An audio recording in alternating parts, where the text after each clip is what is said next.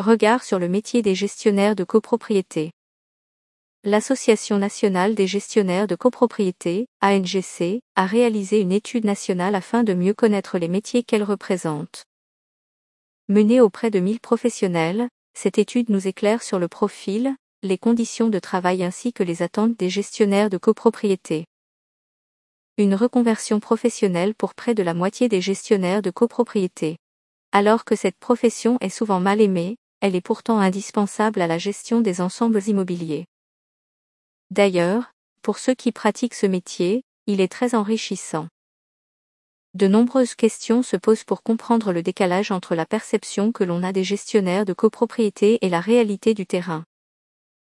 Grâce à l'échantillon interrogé, on apprend que c'est plutôt un métier plébiscité par les femmes, 62,7%. Bien qu'elles occupent tous les types de postes, elles sont toutefois bien moins présentes au niveau des directions. Pourtant, en grande majorité leur niveau de formation dépasse un bac plus 3. Et, pour un tiers, les gestionnaires disposent d'une formation juridique. De plus, les gestionnaires de copropriété continuent de se former tout au long de leur parcours professionnel. C'est pour cela que 50% d'entre eux déclarent bénéficier de la formation continue. Ce qui est plus étonnant, c'est la part des gestionnaires, 47,2%, issus d'une reconversion professionnelle. Pour la plupart, ils exerçaient déjà un métier dans l'immobilier. Le plus souvent comme transactionnaires en agence immobilière. Ils se voyaient devenir des Stéphane Plaza mais ont été séduits par la richesse et la maturité du métier de gestionnaire. Gilles Frémont, président de l'association ANGC. Une quarantaine d'immeubles par gestionnaire de copropriété. Il semble que dans l'ensemble, le portefeuille comprend une quarantaine d'immeubles à gérer. Aussi, plus de la moitié des gestionnaires de copropriété ont à leur actif entre 1000 et 1799 lots. C'est considérable. De plus, ce chiffre peut varier selon les régions. Car, en définitive, le nombre de lots gérés va dépendre de l'importance des villes. Il sera supérieur en région parisienne. Toutefois, l'association révèle qu'il peut subsister une confusion entre lots principaux et lots secondaires. Peut-être que la question posée n'était pas assez précise. Il faut donc interpréter ces chiffres avec précaution. D'autant plus, qu'un gestionnaire ne travaille que rarement seul, 18%. Ils sont le plus souvent en binôme avec un assistant, eux, voire en trinôme. Toutefois, il n'en demeure pas moins que pour plus de la moitié des répondants, le temps de travail excède les 46 heures hebdomadaires. Un statut cadre rémunéré au forfait. L'ANGC note que 61% des gestionnaires de copropriété ont le statut cadre et sont rémunérés au forfait. Comme on peut s'en douter, la question de la rémunération est au cœur de cette enquête. Toutefois, il semble difficile de déterminer une moyenne nationale tant les niveaux de rémunération fluctuent d'une région à l'autre. Autrement dit, l'implantation du cabinet influe directement sur le niveau de rémunération. Les écarts constatés sont importants. De l'ordre de 30% au bénéfice des gestionnaires de copropriété parisiens. Une autre source de disparité consiste dans le fait de travailler pour un groupe ou un cabinet indépendant les rémunérations sont globalement meilleures dans un grand groupe national. Pour autant, les cabinets indépendants rémunèrent mieux l'expérience. Le salaire médian en région, hors primes et vacations, se situe aux alentours de 35 k euros bruts. 58% des gestionnaires de copropriété ont une rémunération située entre 31 et 40 k euros.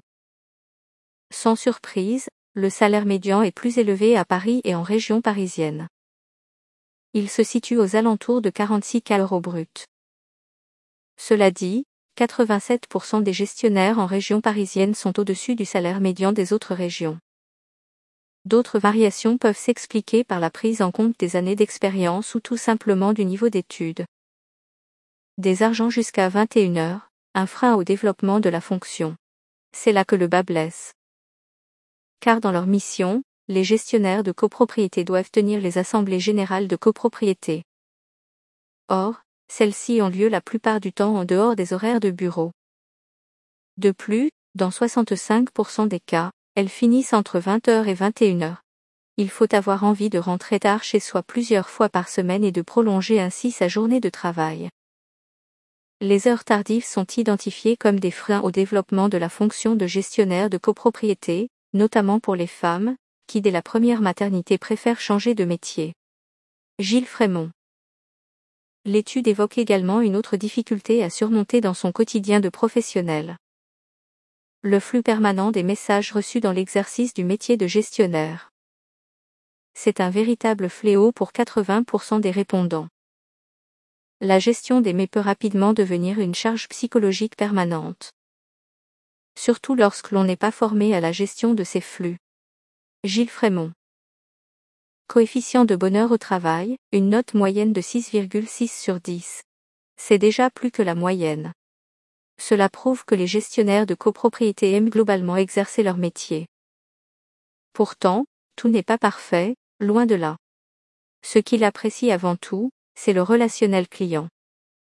C'est cette appétence pour le relationnel client qui explique selon le président de la NGC, le profil majoritairement empathique des gestionnaires de copropriété. À la question de savoir ce qu'ils préfèrent dans leur métier, les gestionnaires répondent également, le suivi des travaux, 29,4%. Le droit et le suivi juridique, 19,4%. Alors on se demande à quoi est dû le turnover élevé des gestionnaires de copropriété. Car, 63% des répondants disent avoir eu au moins deux employeurs au cours des cinq dernières années. Voire, plus de trois employeurs pour 27%. La rémunération intervient dans 22% des cas, ce n'est donc pas la principale raison. Puisque dans 40% des cas, c'est une mésentente avec la hiérarchie ou le rachat du cabinet qui est en la cause. D'autres raisons sont encore évoquées comme la pression de la hiérarchie ou une charge de travail trop importante en raison de la gestion d'un portefeuille trop lourd. Étude réalisée par la NGC entre le 28 avril et le 7 juin 2020 sur les réseaux sociaux.